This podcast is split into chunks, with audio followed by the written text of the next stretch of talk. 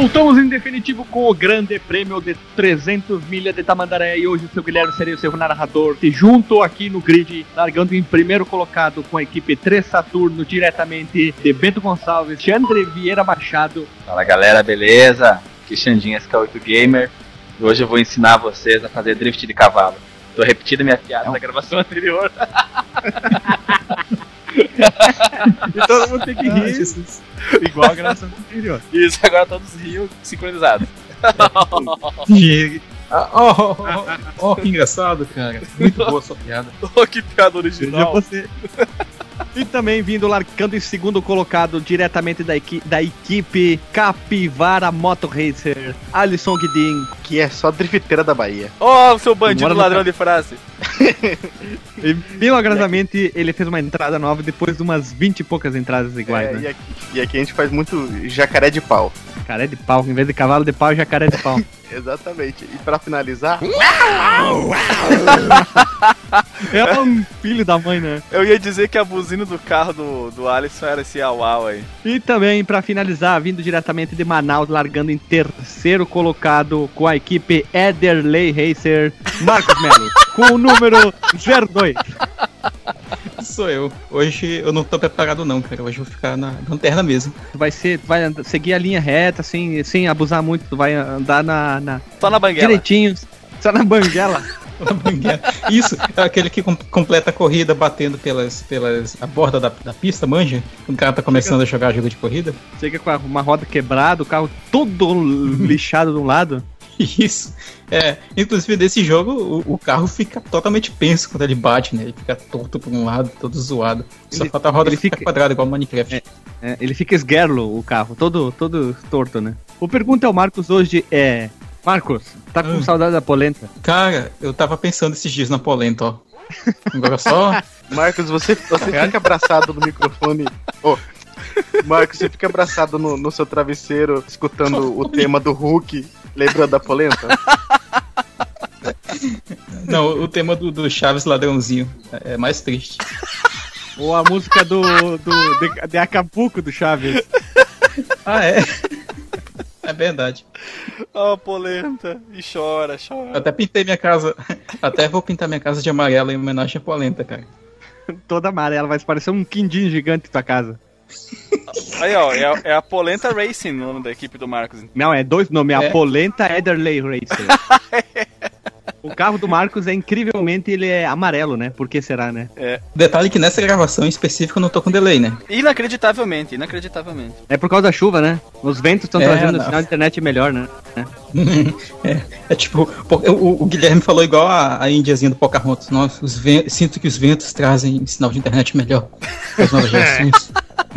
Jesus, Jesus Cristo, Je, Jesus Cristo, já diria Mara Maravilha, né?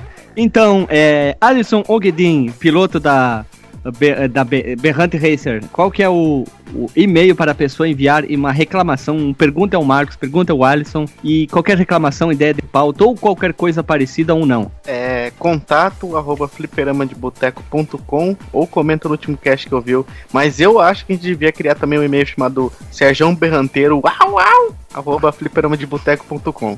Coitada da pessoa que vai digitar isso, né? Se botar um, um au au a mais, não vai, né? não vai. Então, e, e, o, e, o, tal do Facebook, como é que é? É facebook.com barra fdboteco. E o Chico Flash, Twitter também? Tudo igual. Tudo igual, então roda a vinheta e simbora aí.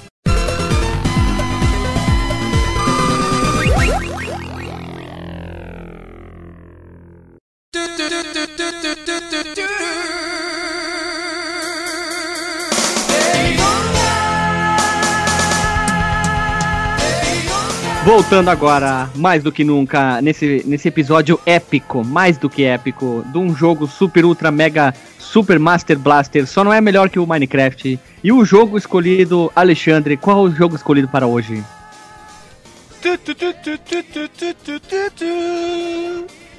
Eu achei que você ia fazer a musiquinha do Super Mario, não sei porquê. tu não falou o nome do jogo, a gente só fez o Ah, é, o nome do jogo não jogou. Daytonausa! Ausa, Ausa, Ausa, let's go, hein? Então, o jogo escolhido hoje é o Daytonausa para os, para os mais próximos e para os não amigos é o Daytona USA ou Daytona USA. Esse jogo maravilhoso das corridas das polenta frita, que todos os carros parecem umas polentinhas fritas, tudo retinho, bonitinho, brincadeira. É um jogo, é um, é um dos jogos mais importantes da história do Saturno, Alexandre, tu que é um detentor de um Saturno. Esse jogo é um, um dos jogos mais importantes da história dos videogames como um todo, Guilherme, não somente do Saturno. No montante geral dos videogames, somando tudo. Somando tudo, ele é um dos é, é um dos jogos top. Ele brilha. É top. Top, só as É top. top, ele traz a bebida que traz a bebida que pisca. Traz a Que horrível. Traz a bebida que pisca. O que, que é isso, cara? Meu Nunca Deus, ouviu, Alexandre. velho? Nossa, de, de, ouviu, Alexandre? deixemos assim. Deixemos assim. Alexandre, tu que é o criadeiro, o idealizadeiro, o montadeiro, e agora vai ser o principal conversadeiro e faladeiro desse podcast. O Daytonausa, ele, inicialmente ele foi lançado em que ano e pra quem? E por quem? Olha só. Hum? Tá bem, então vou ter. Vai, vai ser minha responsabilidade de conduzir esse podcast, não vai ser tu mais. E tu é capitão do time hoje. É, sou, eu sou o primeiro piloto. Isso, é isso aí. Tá, então Hoje vamos, sim, hoje sim, hoje não, né? vamos lá então. Bem, o Daytonausa. Nossa, toda uma. Tem uma, uma bad vibe agora aqui. É porque ele não conhece a bebida que pisca, né? é que deu um cãibra aqui agora. Cara, uh, puxa tu, Guilherme. Tu, tu, é muito melhor como rosteiro do que eu, cara. Tu vai ficar em último, então. Chegou em último. Hoje sim, hoje sim, hoje não. Tu, tu tá correndo de uma tobata hoje. Perdemos carro de Fórmula 1, né? o desenvolvedor é nada mais nada menos Quer dizer, a publicadora é a SEGA, vamos começar, bem claro. E a desenvolvedora é a SEGA AM2. Alexandre, o que quer dizer AM2? A M2 quer dizer Amusement Division 2. É a divisão 2 dos jogos de diversão. Eram as divisões da SEGA responsável pela criação dos seus jogos de arcade. Tinha a SEGA AM1, a M2, a M3 e assim por diante. E a M2 foi a responsável pela criação do Daytonausa, o jogo que estreou o arcade com a placa Sega Model 2. Eu achava, velho, que era a M2 por causa da, da placa M2, que, que é pra onde o, o jogo saiu. Eu jurava que era por isso, velho. Parece, mas não é, Marcos. Parece, mas não é. Veja você. Olha, pra quem não sabe, a, a M2 ela é fa- muito famosa junto com o Sonic Team, que se tornou é, uma das, ah, das, das equipes mais famosas da, da própria SEGA. E outro, outro grande jogo que a própria SEGA desenvolveu foi o Afterburner. Temos o Outrun, falei certo, né? Outrun. Tem o Virtual Cop, Virtua Fighter e o próprio Daytonausa. E mais uma lista intermináveis de jogos que foram lançados pela AM2, os lindíssimos Virtua Fighter, eu tô fazendo com meus dedos, minha aspa aqui, ó. Quem quiser saber um pouco mais sobre a, a M2, os jogos feitos para ela e, e, e personalidades da, da SEGA, eu recomendo fortemente que, no- que a pessoa escute o episódio especial sobre a biografia do Yu Suzuki, um dos maiores criadores de jogos. Alexandre, sabe que, que dois jogos o a M2 fez pro Dreamcast que são conceituadíssimos pra caramba? Quais? Eu vou falar do jeito colonê, Shemue 2. O Shimui 1 e 2? Isso aí, o Shemue, olha só, veja você que coisa não, né? É verdade. O Sega Rally também foi a própria que fez, olha só que coisa não, né? Sim, o Sega Rally, o, aquele, de, aquele do, dos, de tiro também não foi eles que fizeram, não? Virtua Cop. Isso, esse mesmo. Isso aí. Então vamos seguir o baile assim, ó. O diretor e designer do Daytonausa foi um cara chamado Toshiro Ryuga. Ele na brincadeira. Kojiro Ryuga, ainda falou errado, seu idiota. Não, é o único jeito, é o único nome parecido com o Kojiro Ryuga, então eu falei o Toshiro, na verdade é o Toshiro Nagoshi, vai ter uma foto dele, ele tem uma cara de, muito de banda de rock. Toshiro, maluco, é Toshiro, cara. Toshiro. Essa foto, essa foto que colocaram aí, ele não tem a cara daqueles protagonistas de.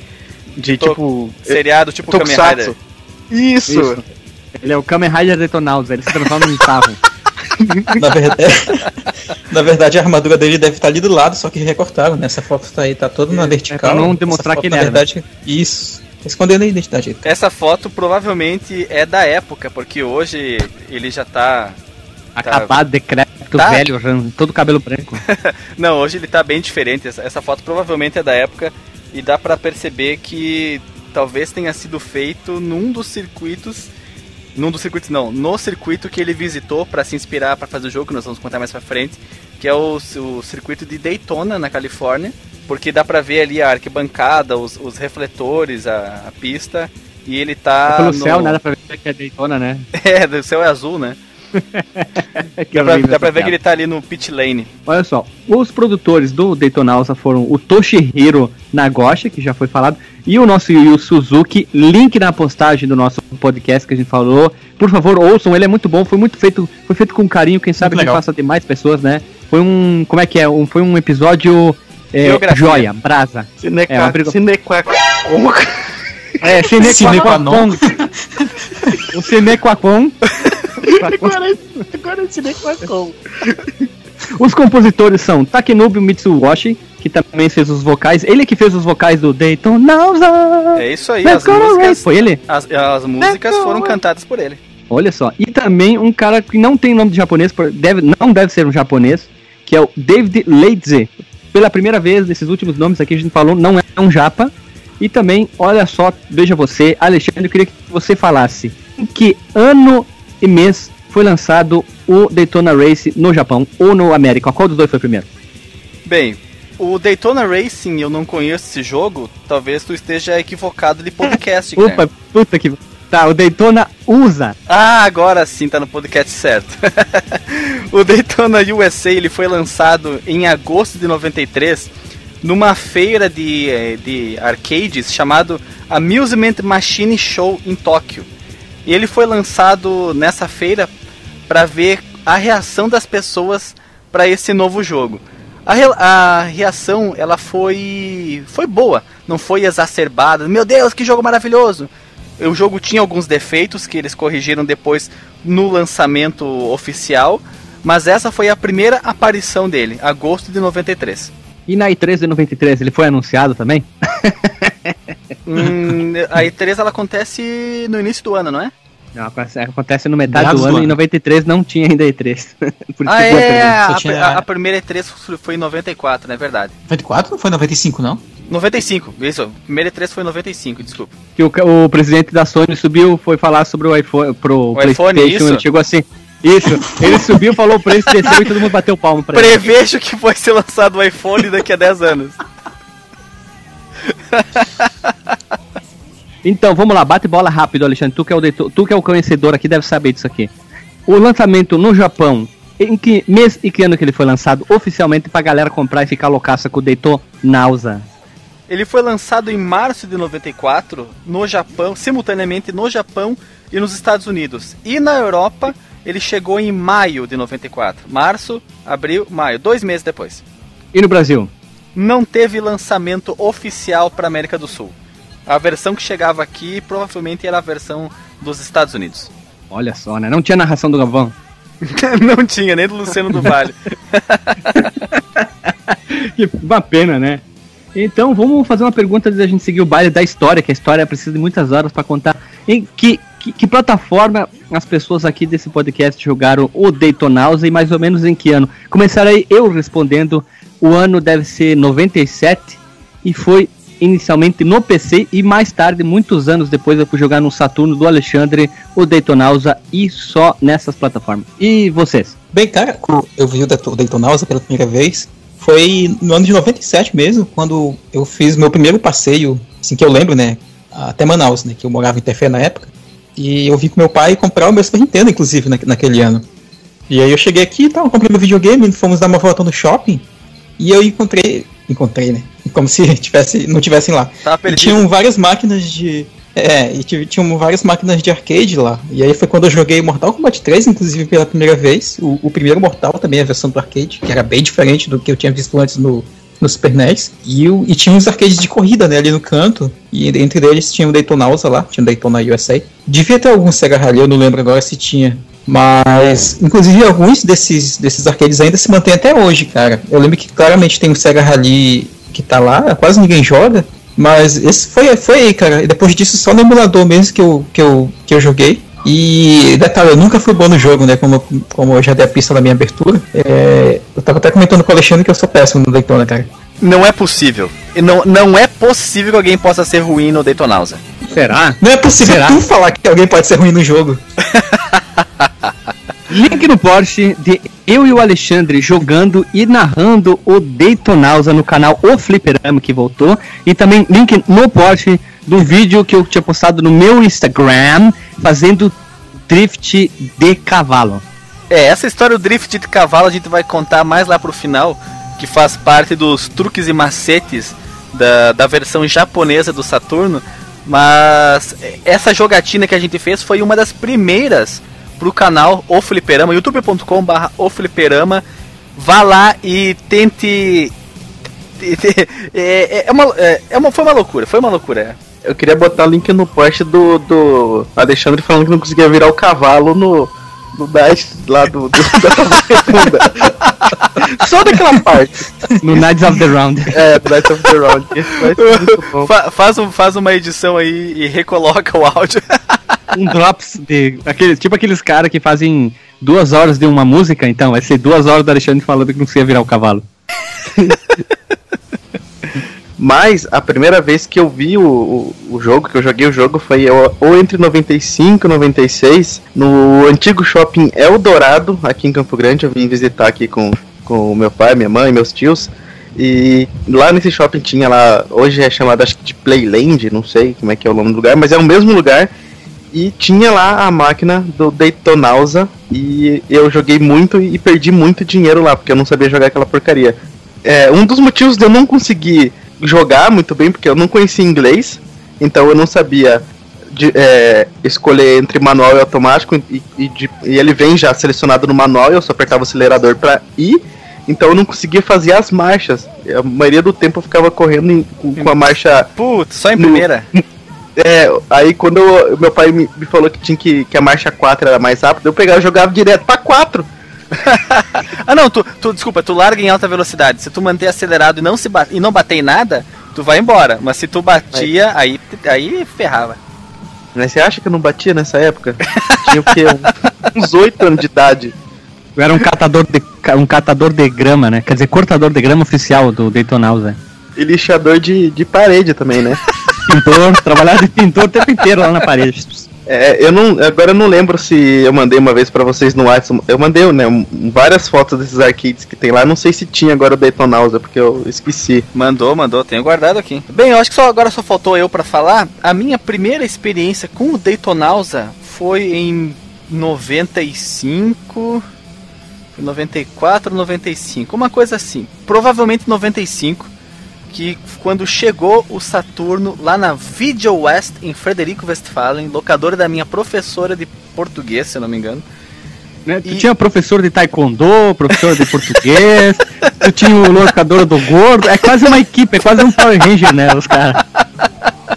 É, tem, tem uma série de personagens dessa minha vida de locador de videogame.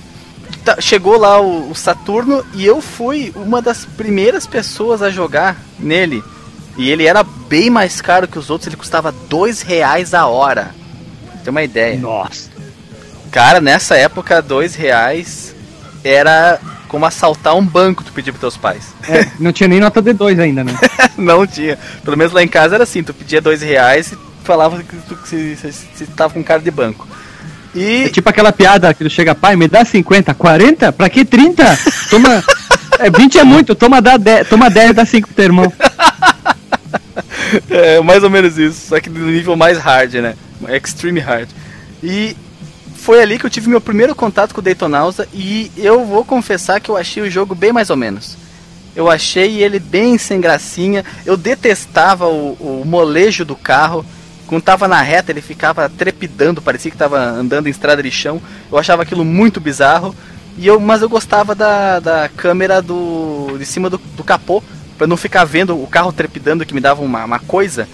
E eu não ia muito bem, não. Você dava o, o quê? Uma coisa? Me dava uma coisa, me dava um cãibra. Cãibra. Na cabeça? Me dava um cãibra na língua. Eu não, eu não me lembro de nada que não seja da jogatina do jogo mesmo, correndo na pista. Não lembro de menus, não lembro de iniciando o jogo, nada. Eu lembro só de jogar efetivamente. E depois, muito tempo depois, eu fui jogar no arcade. Não, não sei precisar a data e nem se foi em Passo Fundo ou em algum outro arcade da vida que eu, que eu tenha ido. Mas foi só muito depois de conhecer a versão do Saturno. A gente sempre traz essas pequenas histórias para onde que cada um jogou e agora vamos ao mais importante de tudo.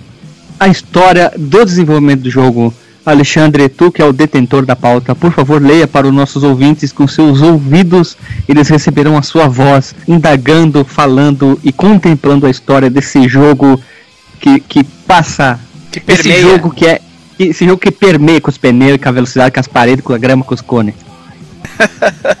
Bem, a história do jogo, a história do jogo, o jogo, pra- pra- é assim pensar assim, é uma máquina de arcade, um jogo de NASCAR. O que que tem de história? Pode não ter muita coisa. Pelo contrário, cara, tem muita coisa por trás da, da criação do Daytonausa. O, no, durante o desenvolvimento do jogo, ele chegou a se chamar somente Daytona, depois ele passou para Daytona GP e finalmente ele foi chamado de Daytona USA ou para os íntimos, né, para os que gostam dele, Daytonausa. Ele O nunca foi Daytona, Daytona Racer? Tem certeza? Tenho, cara. Fiz uma pesquisa Será? extensa. Não tem- Nunca, pensa um nunca encontrei pouquinho, um Daytona Racer. Pensa, pensa um pouquinho, pensa com carinho. não tinha, Guilherme. Eu não sei eu onde que eu tô te informar, cara. Toda vez que alguém fala Daytonausa, cara, eu só penso em detonautas. É sério. Aí agora baixou o nível, né?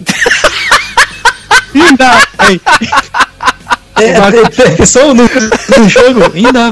ainda vou te. Não, não, Marcos, é ainda vou te levar. Ainda. Ah, sim. É. Ainda vou te levar pra outro lugar. Sei lá o que, vai te lascar. Ah, continuando então.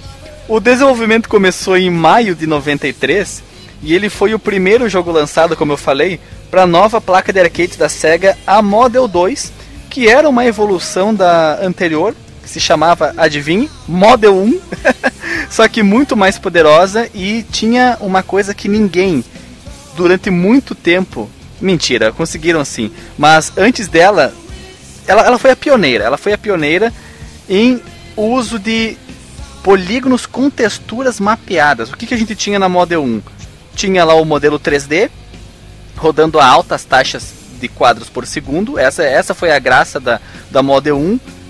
E você tinha os modelos, personagens, ambiente, objetos que, é, que não tinham textura ah, aplicada sobre os polígonos. Era a cor chapada.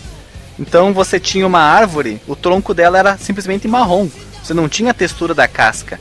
As folhas eram verdes, não tinha tons de verde. Podia até ter se a folha fosse feita de vários polígonos e você fosse fazendo um degradê de verde, aí você tinha, tinha a, a, a sensação de que eram vários verdes na mesma folha.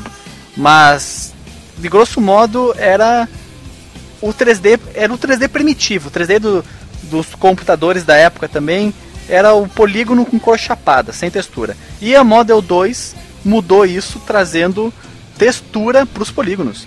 Olha só, que legal. Alexandre, pode citar exemplos para nós de jogos da, da Model 1? Só para ter uma ideia de, de comparação com a, com a Model 2? Com certeza, Marcos Mello, vou citar para você um jogo chamado Virtua Racing.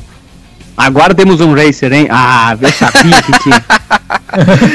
É isso aí. E a Virtua Race, ah, o Virtua Racing, ele era uma prova de conceito. Ele foi feito para demonstrar as capacidades da placa que a, a Sega junto com a Martin Mari- Marietta fez e que era uma fabricante de simuladores para o exército que apresentou para a Sega o, o, o hardware e eles se interessaram e começaram uma parceria que durou até a- o modelo a Model 3 e depois a Sega partiu para as placas Shihiro, se não me engano, que são um, um Dreamcast turbinado. Mas São aí uma viagem, né? é, só uma viagem de Shihiro. Ah! que, que é isso? Uma buzina? É o Praça é Nossa. Então faz duas vezes pelo menos, né?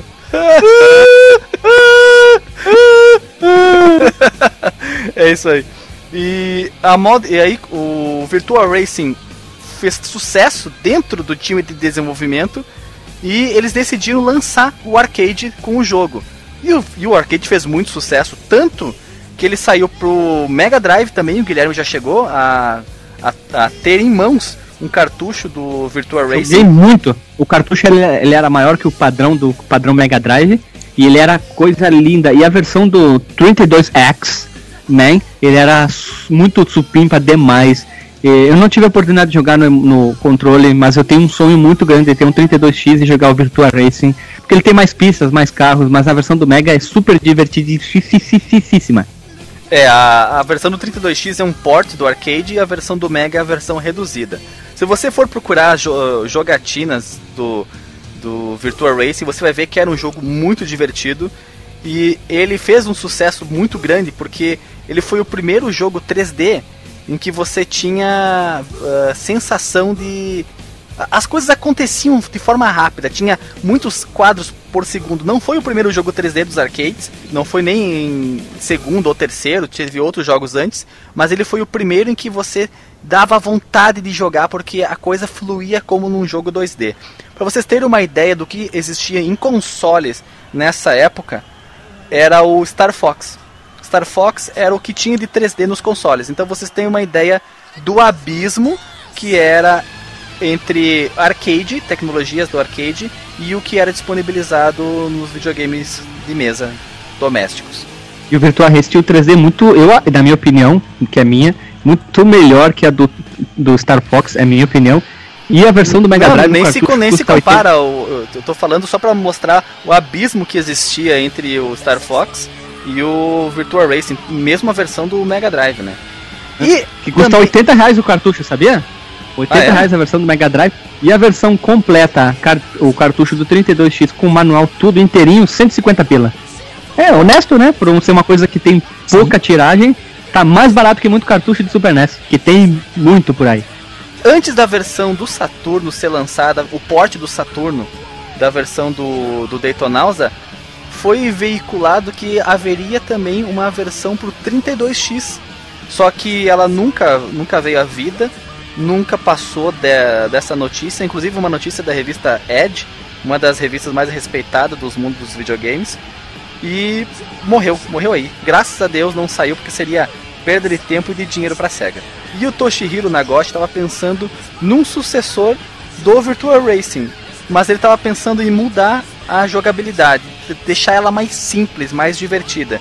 E numa visita que ele fez nos Estados Unidos, ele foi ver uma corrida de NASCAR no circuito de, de Daytona, que é o circuito que Tarumã. abre Tarumã, que é a corrida ah, que abre a temporada de NASCAR nos Estados Unidos.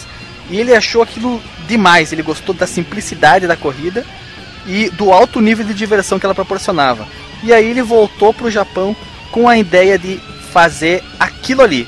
Vamos fazer um jogo de NASCAR pra a M2. As minhas fontes falaram que foi na corrida de Cotiporã. E a, a 24 Cotiporã, horas de NASCAR que É. Cotiporã é prova de resistência, en- endurance. Faz parte do calendário do WEC. Não, não, Enduro é o episódio passado. que Link piada no- horrível, horrível, É. horrível. Só que, na mesma época, ah, mesma época não, né? O cinco meses antes do Daytonausa ser lançado nos arcades nos Estados Unidos e no Japão, lançamento mundial, teve um lançamento de um outro jogo muito massa, muito massa mesmo, que eu gosto bastante, no concorrente que foi a Namco para placa System 22, que era o Ridge Racer. Como eu falei, o Virtua Racing não foi o primeiro jogo 3D de arcade, tiveram outros antes dele. Só que como a gente tá falando aqui do Daytonausa, vamos buscar um pouco na história quais foram os exemplos, os exemplos não, quais foram os jogos de corrida em 3D que foram os pioneiros. O primeiro jogo com gráfico 3D foi um jogo da Namco chamado Winning Run em dezembro de 88 e logo depois em fevereiro de 89 um jogo chamado Hard Driving da Atari. O Hard Driving ele é o Stunts, é a versão arcade do Stunts, com gráfico bem melhorado, com mais eh, quadros por segundo. E o Winning Run ele é de Fórmula 1. Você corre no circuito de Suzuka. Eles eram um, um jogo com um visual igual do Virtua Racing, ou seja, as texturas não. Uh, os polígonos não eram texturizados, eram cores sólidas, cores chapadas. O hard driving é o stunts melhorado, né? Porque então todos os detalhes da pista, os loopings, a tela, quando tu bate tu morre, vamos dizer assim, tu quebra o carro, as explosões, é basicamente um porte do, do Stance, né? É, a versão original, né, do, do Stunts, o que veio depois é só a versão capada, vamos por assim dizer. E foi exatamente o Daytona USA que trouxe, como eu falei, gráficos com textura, polígonos texturizados. Só que o Daytona tinha um concorrente.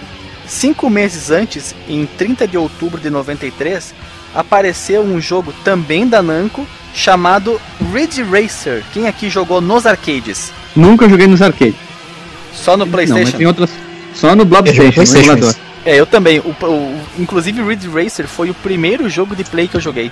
Achei uma bosta imensa na época. Não me acostumei com a, com a jogabilidade. Depois de. Aí sim, eu. Anos depois, quando eu revisitei a, a série, que hoje deve estar no sétimo episódio, né? O Ridge Racer. Eu ia 7. falar isso agora, né? Tô, tá no sétimo. Exatamente. É, é a, a, a série durou bastante. Ambos tinham a jogabilidade baseada em drift, no Daytona você tem algumas curvas que se você não fizer driftando, você perde muita, muita velocidade, perde tempo. E no arcade isso significa que você não vai chegar no próximo checkpoint, e aí é game over. E no Ridge Race também, algumas curvas você tem que fazer com drift para ficar mais style e para conseguir fazer o contorno dela mais rápido do que baseando no, na, no estilo grip. Tem o estilo drift, que é derrapagem, e o estilo grip, que é aderência. Já o peguei. grip é, é, é, grip, né? Já, grip, né? já peguei. Eu, mas o Daytonaus eu acho ele mais difícil. Eu acho a jogabilidade dele mais difícil que a do Ridge Race. Acho que o Ridge Race ele é. é, ele é mais simples. Ele lembra até um pouco, um pouco, o Destruction Derby. Eu era muito melhor, mas muito melhor mesmo jogando o Ridge Racer do que jogando o Daytona, cara. Até hoje, aliás.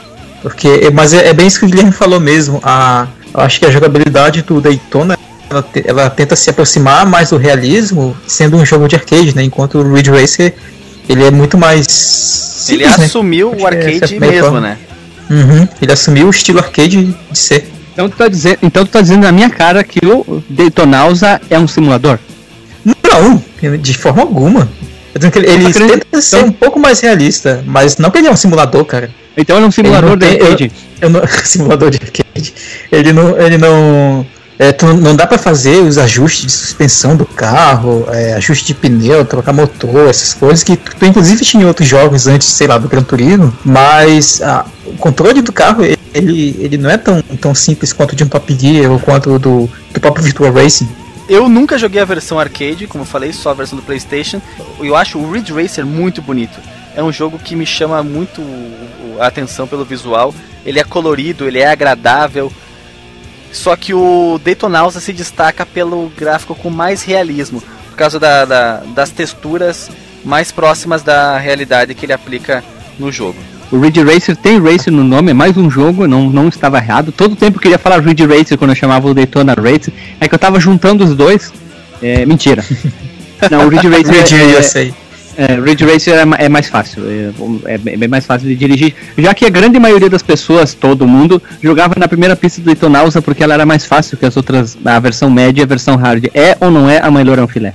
Inclusive, nunca vi alguma pessoa escolher as outras pistas a não ser a primeira nos arcades. a gente tem que falar sobre os carros, né? Do próprio Daytonausa, que no caso, o carro que está escrito Hornet, virou con convenção chamar ele assim, apesar de somente na versão melhorada do jogo chamada CCE, no caso Daytona, Daytonausa CC, ele recebeu esse nome na forma explícita. Porque uma vez ele não, ele não aparece na versão normal, não tem, os carros não têm nome, simplesmente tu olha pelo modelo, né? É, o pessoal começou a chamar ele de Hornet porque ele é um dos, um dos adesivos que, no, que tem no carro, como se fosse dos patrocinadores. A tua equipe também se chama Team Hornet, mas é uma coisa que também não está explícita na versão arcade nem na conversão para Saturno. Então o pessoal convencionou chamar ele de Hornet por causa disso, desse da, na traseira dele é o que tu enxerga quando tu tá pilotando, que tu tá com a visão de fora. E ele foi baseado num carro chamado Chevrolet Lumia de 1990. Ele, ele- é, ele não é igual, ele não, é, não é Lumina. Lumina, Lumina. Isso. Lumina, isso. Ele é bem parecido. A frente é bem é um pouco diferente. A frente é mais a do a do, do jogo ela é um pouco mais alta, a do, a do Lumina ela é mais esticada, ela é mais fininha e é o modelo usado no NASCAR, mas também ele é dito que o Chevrolet Beretta é o carro na qual a SEGA se inspirou para fazer o Hornet. Vai estar o link na postagem para as pessoas compararem ver qual que é. E apesar dele nunca ter participado de nenhuma corrida de NASCAR, no caso o Chevrolet Beretta. É, ele, ele foi usado como carro de ritmo, o pace car, o carro madrinha, na, eh, e nas corridas de NASCAR, mas ele, como modelo, nunca foi usado em corrida. Então é mais certo que tenha sido usado o Lumina. Carro madrinha, acho que esse nome não é usado desde que o Galvão Bueno era novo, né? Pois é, agora, agora denunciou nossa idade, né? E nos tempos de hoje se fala safety car, né? Num carro madrinha não é mais usado. Mas é que na, na- o, o carro. É, o safety car, né? Que o, o carro que fica lá com, a- com, as, com os giroflex da, da, pra, As lâmpadas ligadas quando tá Isso. com perigo na pista, chovendo, coisas mais pra quem não entendeu ainda, né? É, exatamente. E ele usa o número 41, ele ficou famoso pelo número 41, e ele recebe esse, esse número porque é o número da sorte do seu Toshihiro, o produtor do jogo. Quem é Toshihiro? o produtor do jogo. O produtor Mas quem do é o jogo. produtor do jogo? É o Toshihiro, que gosta do 41, que é o número da sorte, e o Toshihiro, que é o produtor, né? É isso aí. E no Toshihiro tu corre aonde? Tu corre nas pistas, que nós temos quanto, Alisson? Três pistas, que é a, é a Beginner, a Advanced e a Expert, eu falei hard antes. A Beginner nada mais, nada menos que é uma, uma pseudo pista oval, que todo mundo corria nessa aí e queria atalhar no meio ali, ó, passando ali no meio, no desenho, link na postagem, pra ficar mais fácil, né, mais rápida. Muito do que a gente sabe hoje, as informações que a gente tem do, do Daytonausa, veio da versão melhorada, a versão CCE, porque na versão arcade e na conversão do Saturno, ela não, não trazia essas informações explícitas, como eu falei antes. Essa pista, a primeira, a beginner, a iniciante, ela se chama 777 Speedway, ou como eles gostam de falar na, na, na, na Trumplandia, 37 Speedway. E ela é uma mistura dos circuitos de Pocono, que é um circuito usado tanto para Fórmula Indy quanto para Daytona, e o próprio circuito de Daytona. Link na postagem com o layout, a foto da, das duas pistas para você eh, perceber que ela é, na verdade, até mais parecida com a pista de Pocono do que com a Daytona. Do, É praticamente de Daytona igual mesmo. a Pocono, porque é o mesmo layout, parecendo que tem as, tem três curvas. Isso, é o que se chama de. Eu não sei se, se essa configuração, esse layout da pista dá pra chamar de trioval, como é o Super Speedway de Fontana, ou se pra ser um trioval ela tem que ficar com aquela. Ela é uma, ela é uma junção, já que a, a pista de Daytona ela não tem aquelas curvas curtas. Elas são, são duas curvas nas pontas, nas extremidades, e extremamente longas. E até estão dizendo aqui no mapa que tem quatro curvas. é, na verdade, né? São duas curvas extremamente longas, um mega retão, e onde no outro lado que devia ter um retão, ele tem uma, uma curva mais, menos acentuada. Só que a do Pocono ela é mais parecida, tem aquelas três retas. É como se fosse um triângulo, né? Com, Isso, com os as- campos arredondados. cir- Cantos arredondados. Falemos tudo, hein? Somos demais. Exatamente. E essa é a pista que o pessoal mais pega, porque é a, é a divertida, né, cara? É esse circuito quase oval, é velocidade, vento na cara, tu abre o vidro, é só felicidade entrando pelo, pelas frestas. Ela parece um pouco com a primeira pista do Gran Turismo também. Mas qual dos 18 Gran Turismo? Não, do do- eu acho que em todo, pelo menos eu joguei o Gran Turismo 1, 2 e o 4 e tinha essa pista, que era uma, uma pista meio oval, meio triangular.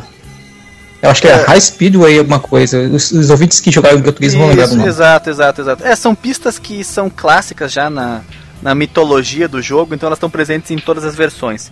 O, E o essa- Marco, só pra te falar bem rapidinho, ela é, ela é parecida com uma, com uma Stoppa, a primeira pista do Gran Turismo.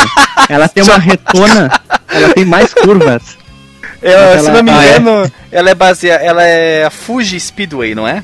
Ou é, Mas ou é a High Speed Ring. Mas então, Alexandre, ela é a única pista da corrida que começa com o carro em movimento ou todos os outros também a gente larga em movimento, já que tu já começa com, com, com Vai, vai, vai, vai, vai, vai, vai, vai, vai, vai, vai, vai, Ladies and gentlemen, start your engines. Gentlemen, Stadio Engines. Agora- Isso Agora é fala- engines. Marcos falou bem devagar, isso. Ele, porque tu já vem assim, ó. Eu, como era um inglês de analfabeto, semi- semi-analfabeto, ele falava assim. Aí já a- vinha já corrida que nem um louco, tu já começava largando, que é, muito, que a Fórmula Indy larga assim em pista oval, né? E não, os carros não estão parados como é costume na Fórmula 1, dificilmente eles largam Largada andando. lançada, que se chama isso. largada lançada muito bem, né? E tu, tu larga em último, tu tá em quadragésimo, é tua quadra, é tua, tu na quadragésima, quadragésima posição e tu tem que passar durante oito voltas, que é a corrida que mais tem voltas, tu tem que passar os 39 carros para chegar em primeiro e todos os checkpoints. Isso mesmo. É- Essa pista ela, ela é muito bonita também. Ela fica no meio de uma floresta e ela tem como, como ah, o principal característica atrativo uma montanha. Tem o Sonic esculpido, ele deitado assim numa pose sensual. E antes de você chegar na, nesse Sonic esculpido, você passa por um caça-níquel que fica rodando lá as, as roletinhas dele. E se você conseguir apertar o start na, no gabinete do, do, do arcade no momento três vezes seguidas e dar 777, tu tem um acréscimo de tempo de 7 segundos à tua volta. Mas tu só pode usar isso uma vez. É, é aqueles truques de arcade que eu não sei da onde que o pessoal descobria, hum, se, se tinha no manual do jogo, se os caras iam testando tudo que podiam enquanto jogavam, mas é, é uma, uma loucura. Quem imaginou que se tu passasse embaixo do checkpoint, do checkpoint, do caça-níquel, você conseguiria, você conseguir jogar com o caça-níquel. Isso é muito interessante.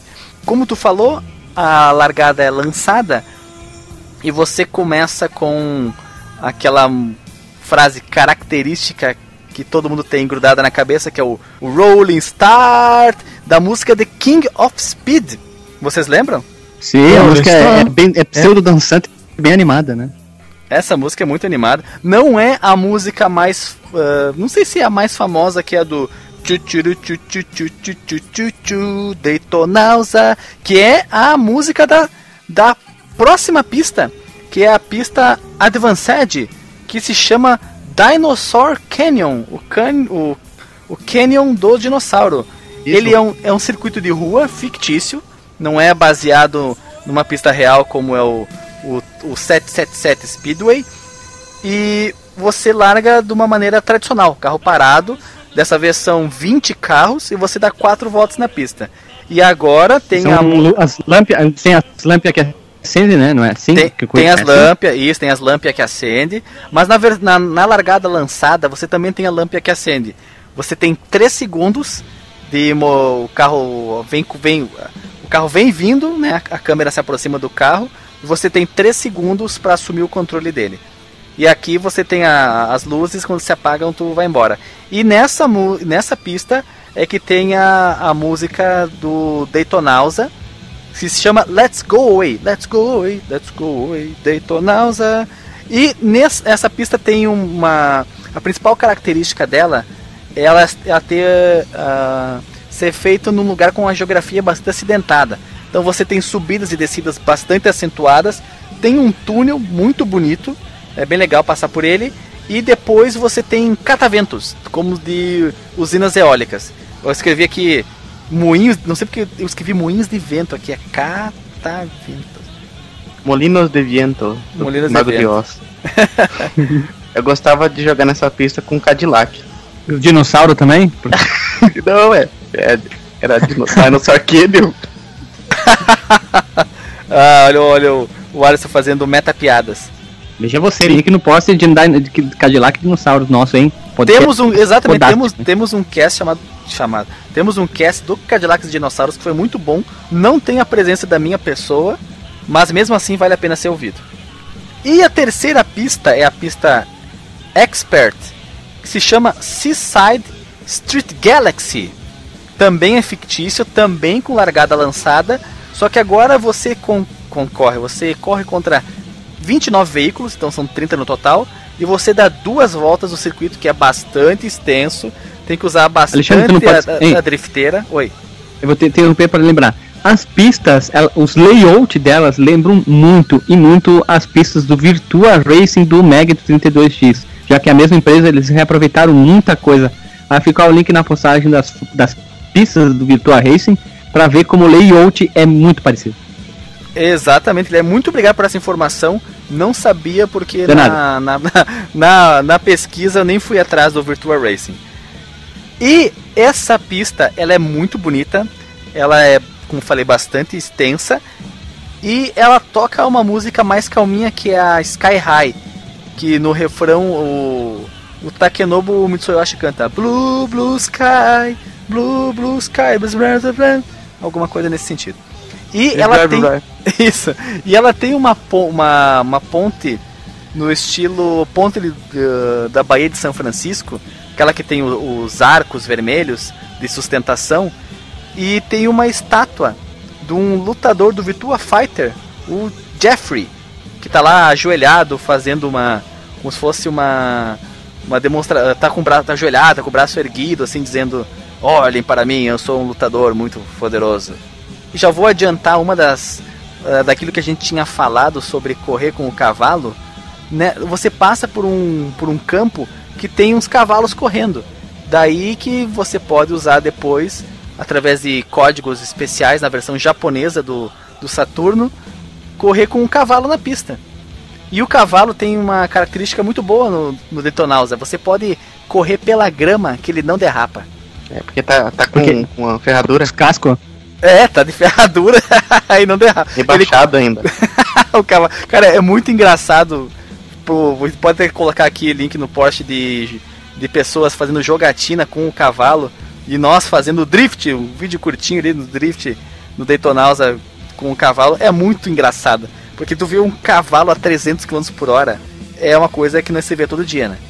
É um Já- cavalo, botar naftalina no rabo do cavalo, o cavalo colocado.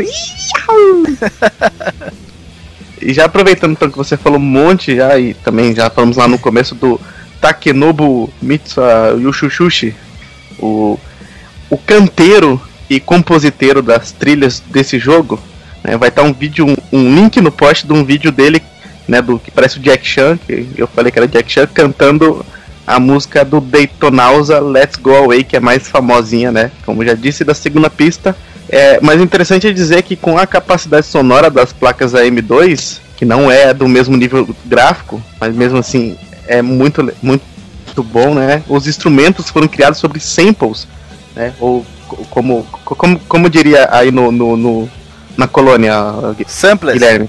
Simples. Samples. E, e também a voz, né, do, do Takenobu. Cara, é muito difícil falar o nome japonês, sei porquê. Ela foi Takenobu. gravada. Ela, No bu- ela Takenobu. Takenobu foi gravada em... Ela foi gravada em vários pedaços, né, para poder se encaixar depois dentro desses samples que eles utilizaram pro jogo, né? Já É, essa, as- eu- eu- só te interrompendo para explicar melhor, o, tinha pouco espaço para som no, no- na ROM do jogo. E na versão do Saturno, como ela é em CD, você tem uma, um quilômetro de espaço para você fazer a música da forma como você, que, você quer. Já no, no- na versão arcade, não, não, não tinha esse espaço todo, então o que, que eles faziam? Eles grav, ele gravou a voz dele cantando, pegou vários pedacinhos da, da cantoria, digitalizou isso, né, transformou em sampler, colo eles colocaram na ROM e aí o, o processador de som ia pegando esses samplers na hora e na ordem certa e ia montando a música em tempo real. Não era uma gravação contínua como uma faixa de música num CD, por exemplo. E por isso, dessa, dessa limitação de espaço também, a, sonoramente é diferente a versão do arcade e a versão do Saturno. A versão do arcade ela eh, so- soa mais, eh, mais artificial. Você percebe bastante eh, o, a forma eh, diferente com, com, que ela foi feita. E a versão do Saturno foi toda regravada, instrumentos reais. A música foi gravada de uma vez só, como, como, como uma gravação de música no estúdio. Por isso que a, eu, a, deve ser a- porque ele usa CD, né? Exatamente, porque ele usa CD, muito mais espaço de armazenamento. O jogo em si é. Os dados de jogo, as texturas, o código em si, ocupa muito menos espaço do que arquivo de som. Então no arcade teve que fazer isso, né? Fica esse uso de samplers, a música ficou tipo, com uma sonoridade bem diferente. E no CD é como ela é, é a melhor qualidade possível, como ela foi imaginada para ser desde o início. Bem, a jogabilidade, acho que eu, eu, posso falar um pouco também, né? Eu, eu, tive um pouco de problema com ela. O carro ele é um pouco difícil, né, de jogar no começo. Eu acho que, na verdade, o meu problema também foi esse, né? Eu fui pegar o jogo depois de muitos anos, né? E eu, eu tive muita, muita, muita dificuldade para me acostumar. É, mas depois que, que, a gente vai se acostumando, aprende a usar os freios, a, o acelerador no tempo certo, aí o negócio vai fluindo melhor, cara. Eu acho que eu percebi isso até. Eu devia ter treinado mais antes da, antes da gravação, mas é, é bem isso mesmo. É, a primeira volta ela serve para a CPU analisar o seu estilo de pilotagem, né, o seu jeito de jogar e tal, e fazer os carros oponentes se comportarem de acordo com ela. Se você dirigir mal, eles, eles meio que te dão uma passagem ali, né? Mas se você for bom, eles vão agir de acordo. Então eles não vão abrir passagem. É, pelo contrário, eles vão te fechar. Às vezes tu tá. Como eu sou um exímio jogador de Detonausa, eu. É isso, isso. eles chegam na. Tu tá se aproximando deles, eles deliberadamente vão pra, te cortam, vão pra tua frente, te, te fecha a passagem. É, e no caso, para fazer as curvas mais fechadas, tem que usar a, a, a habilidade dos mestres drifteiros aí, né? Senão tem que reduzir muita velocidade ou mesmo dar de cara dos muros, que foi o que aconteceu muito comigo, velho. O meu carro, é, quando eu tava naquela curva mais acentuada, né, famosa ali da primeira pista, eu quase sempre, velho, esquecia de usar o freio na hora certa ou de, de dar um drift, e aí eu me esborrachava no, no muro, ou então indo parar na grama. Sabe qual é a manha para você fazer essa curva fechada do primeiro circuito? Você coloca no câmbio manual, reduz para a primeira e depois volta para a quarta marcha enquanto está fazendo a curva. Você faz uma drifteira linda que só. Ou você pode achar o ponto certo de frenagem antes da curva e voltar a acelerar enquanto dobra, que daí o carro automaticamente faz uma faz um drift também. Ou você pode ir também fazer a curva sem precisar de drift, se você simplesmente achar o ponto exato para você fazer o contorno da curva e aí dá para fazer em velocidade máxima. Mas aí tem que ser no ponto exato mesmo. Poucas vezes eu consegui fazer isso na versão pro Saturno. Era mais fácil eu frear um pouco, perder um pouco de velocidade e fazer contornar ela sem bater no muro, do que também fazer driftando, que às vezes no drift o carro sai de traseira demais e bate a traseira no muro, aí tu capota, o carro fica todo, todo quebrado, tudo torto. E nesse jogo, quando tu bate, o teu carro fica quebrado e ele perde desempenho. E aí você tem que ir pros boxes, aí você troca os pneus que são quadrados, você vê, é muito engraçado, os pneus são octogonais na verdade. E você a, ajeita o, o chassi, ele fica direitinho de novo, e aí tu pode voltar pra corrida. Só que se tu fizer isso na versão, pro, versão de arcade, tu tá morto. Tem que fazer isso no Saturno na versão. no modo Saturno de jogo, que daí não tem checkpoint. Você escolhe, inclusive, quantas voltas você quer dar. Ah, é. aí, aí dá, senão não. Sim, eu ia perguntar isso, cara. A versão do Saturno, ela é mais fácil que a versão do arcade? Você pode deixá-la mais fácil ou você pode deixá-la mais difícil. Ela tem várias opções de dificuldade de inteligência artificial dos oponentes e de controle do carro. Você pode deixar o carro mais nervoso ou o carro mais fácil de controlar. Isso é altamente customizável. E você. O que é um carro nervoso? É um é difícil de segurar nas curvas. Ele, ele derrapa mais. Ele quando você sai da curva, ele sai de traseira. Se você uh, sair acelerando no momento errado, é um carro que fica com uma dirigibilidade um pouco mais difícil. Mas mesmo colocando no modo mais difícil, não é um Gran Turismo da vida, uma coisa impossível, sabe, que te irrita. É um jogo bastante divertido, mesmo na dificuldade mais alta, você consegue bastante diversão com ele. Não é nada que vai te irritar se te colocar na, na, na dificuldade very hard, por exemplo. E na versão também Sim. do Saturno você podia escolher os carros, né? No arcade você não tinha como escolher os carros, só se o câmbio era manual ou automático. Isso, exatamente. Na versão arcade você só escolhe pista, câmbio manual automático e acabou. Na versão pro Saturno você pode correr no modo, no modo arcade, que é com checkpoint, mas mesmo assim você consegue escolher carro, se não me engano.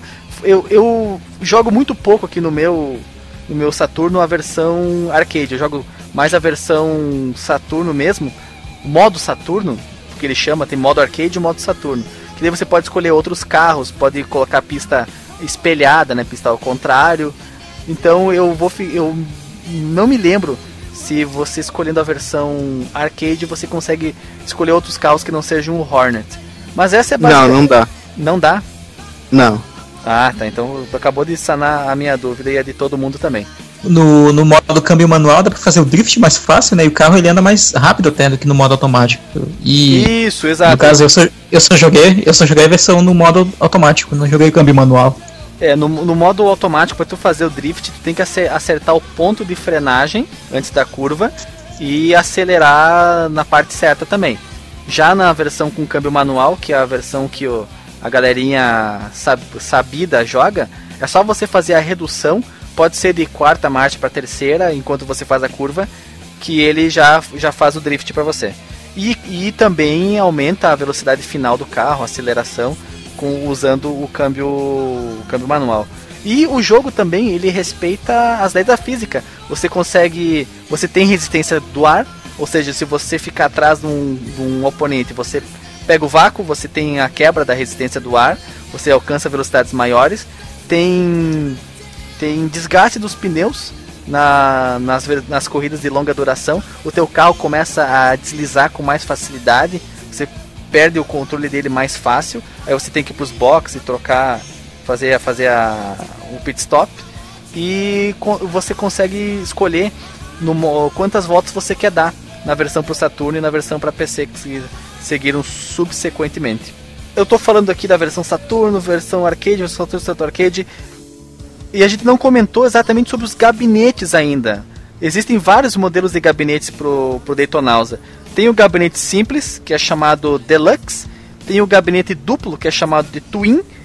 E tem a. Eu nunca vi, eu pessoalmente nunca vi, arranjos de gabinete colocados lado a lado, que até oito máquinas podem ser linkadas, conectadas através de um cabo óptico, para que oito amiguinhos consigam jogar juntos, junto com os outros oponentes.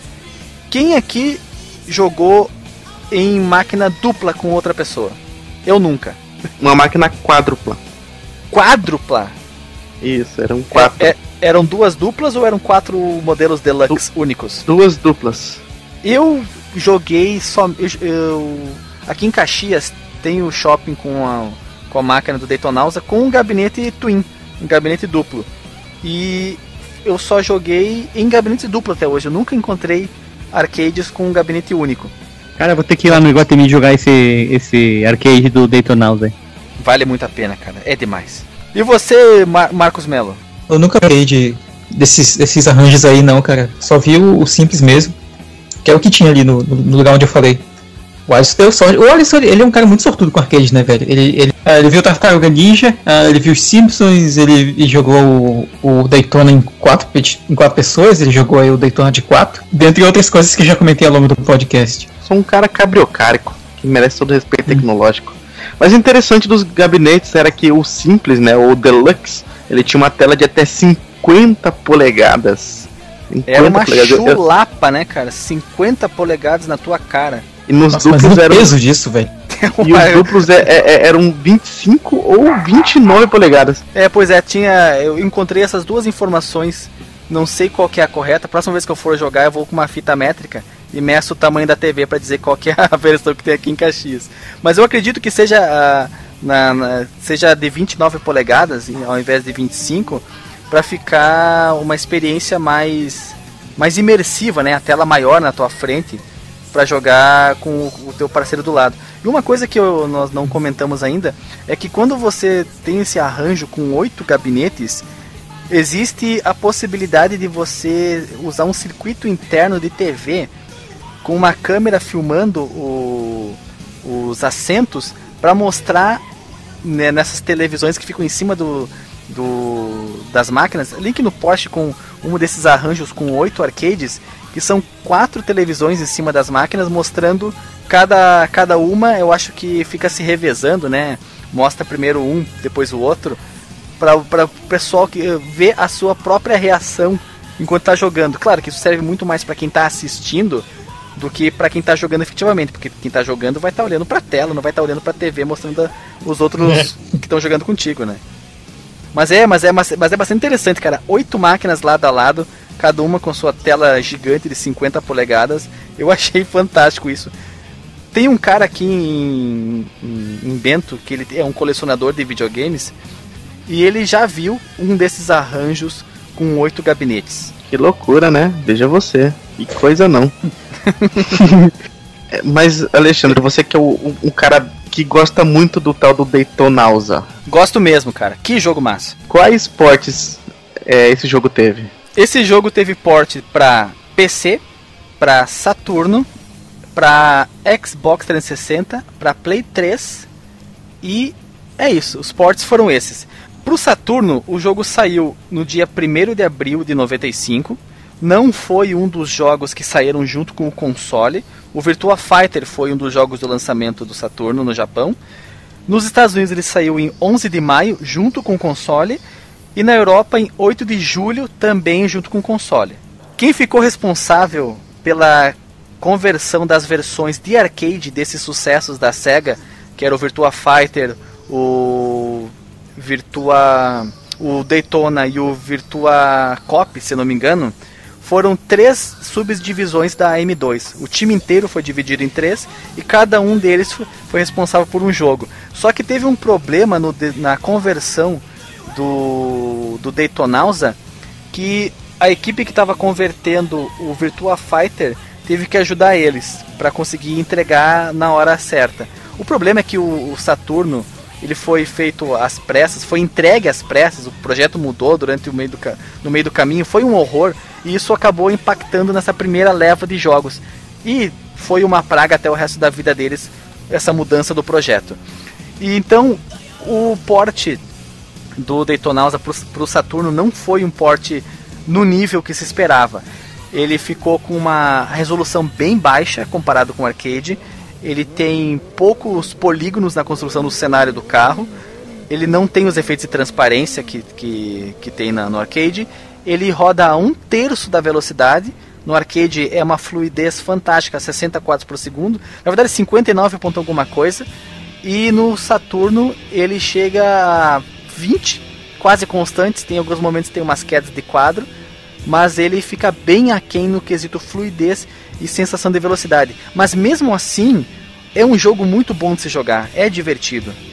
E a versão Palm, que saiu na Europa, ela foi, tinha um agravante.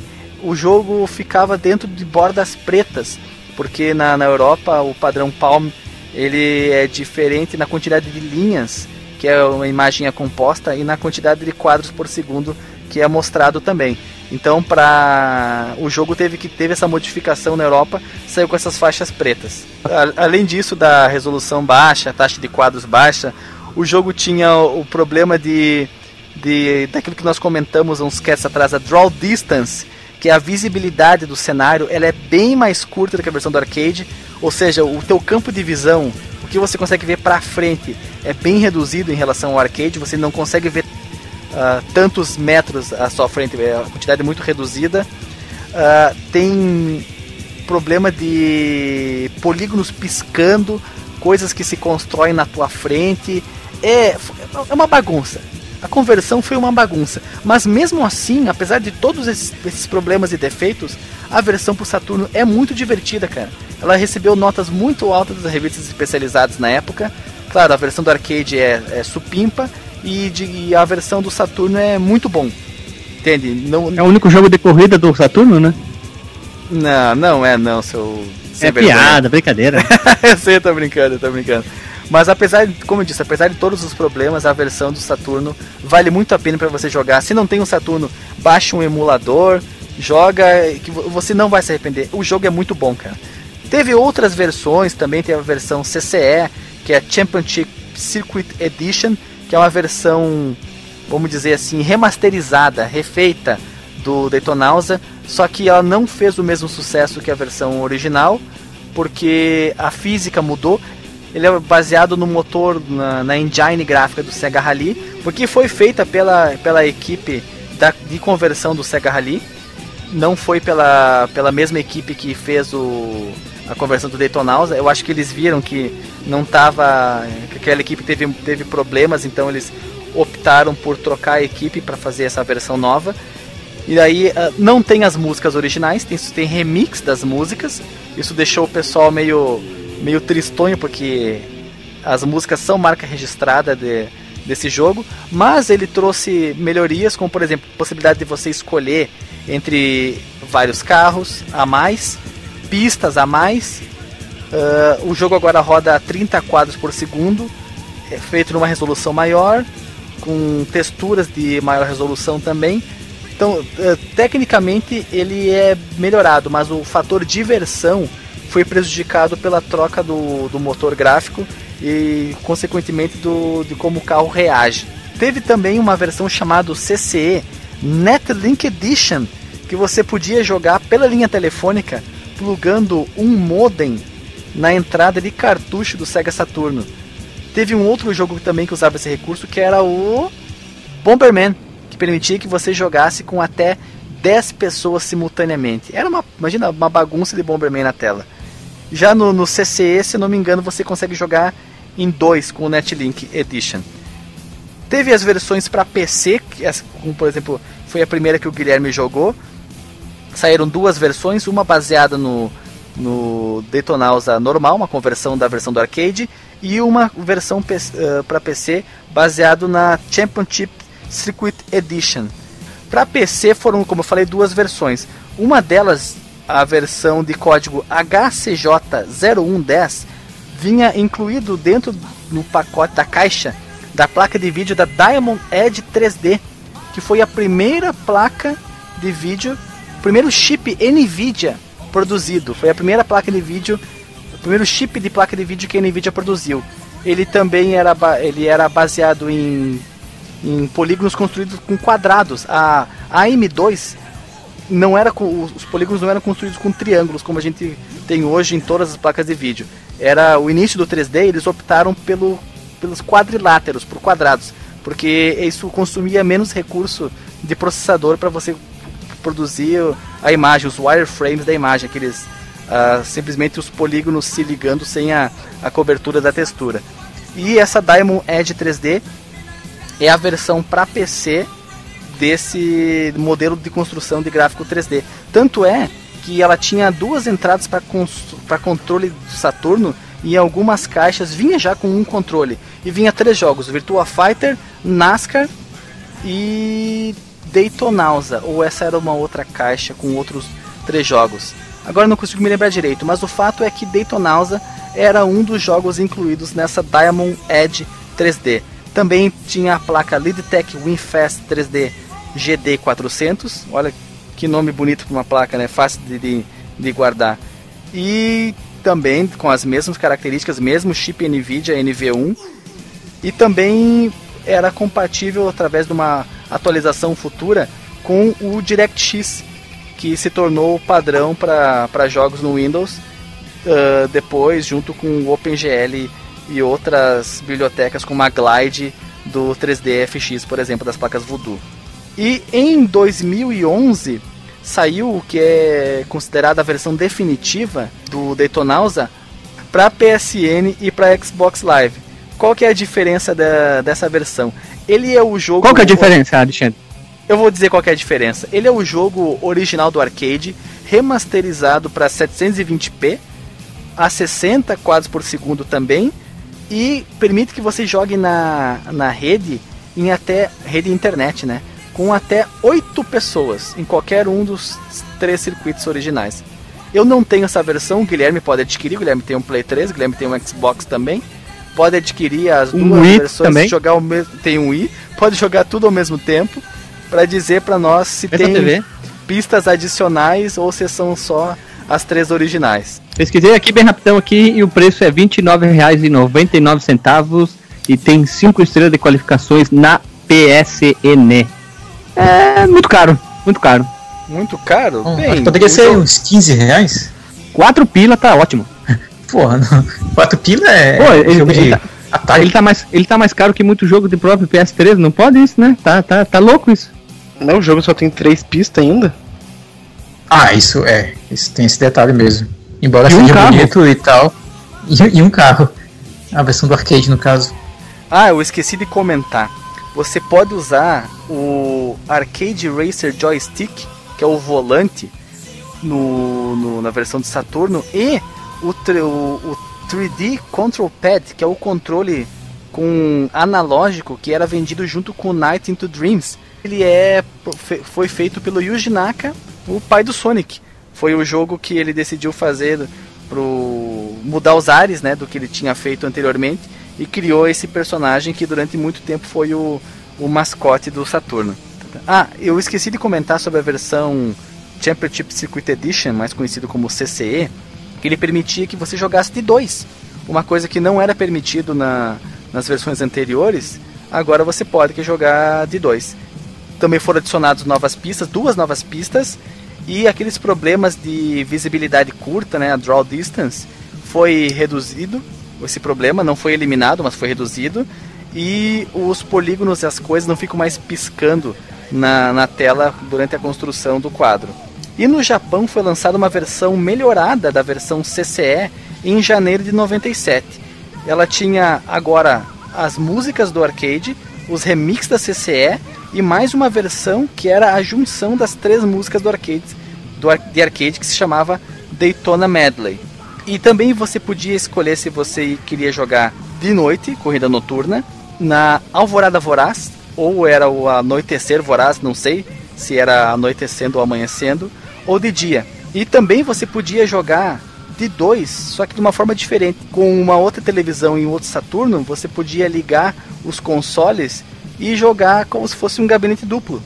Só que eu acredito que não tenha sido uma coisa muito comum, né? Quem que vai ter duas TVs e dois Saturnos para ligar junto? Quem que vai você. levar uma TV? Duas TVs até dá, mas quem vai ter dois Saturnos, cara?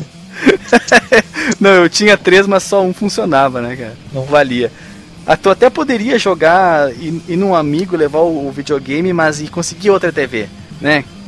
Quem, quem nessa época tinha duas TVs em casa, década de 90?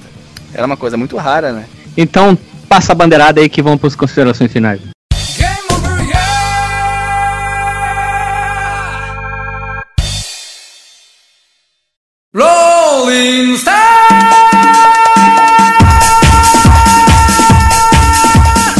Após essa aula de Daytona USA, onde que o Alexandre. Foi quase um monólogo do Alexandre aqui no Daytona Waze, o Daytona Waze.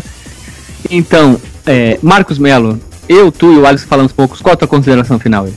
Cara, jogue Daytona USA. Dá pra. Oh. Eu acho que muita coisa foi falada aí. É, tanto faz a versão, dá uma jogar. Não sei, tira esse assunto. Digam se o jogo é difícil, se eu que sou muito ruim, se esse é o único, é, é o único Alexandre, se esse é o único jogo que o Alexandre é bom na vida. É isso. Alisson, qual é a tua consideração? Jogue todos os outros jogos que o Alexandre falou que era ruim e não jogue esse, só porque ele gosta. Meu Deus do céu, é um cabeça de murcho. É um cabeça de murcho, né? Só quero ser contrário a ele, só que ele gosta muito desse jogo. Eu, minha consideração é que a pessoa deve jogar antes de tirar suas próprias conclusões. E vamos finalizar que eu acho que o Alexandre já falou demais, né? Não precisa concluir nada. Brincadeira, Alexandre, qual a tua conclusão aí? A minha conclusão é: se você tiver acesso a um shopping, boteco, galeria que tenha uma máquina de detonausa, vale a pena você gastar umas fichas nela e depois baixar um emulador de Sega Saturno com uma, uma ISO do Detonausa e ver qual é que é. Então vamos encerrar por aqui. O podcast hoje foi longo pra caramba. Um beijo na bunda, um abraço e até semana que vem.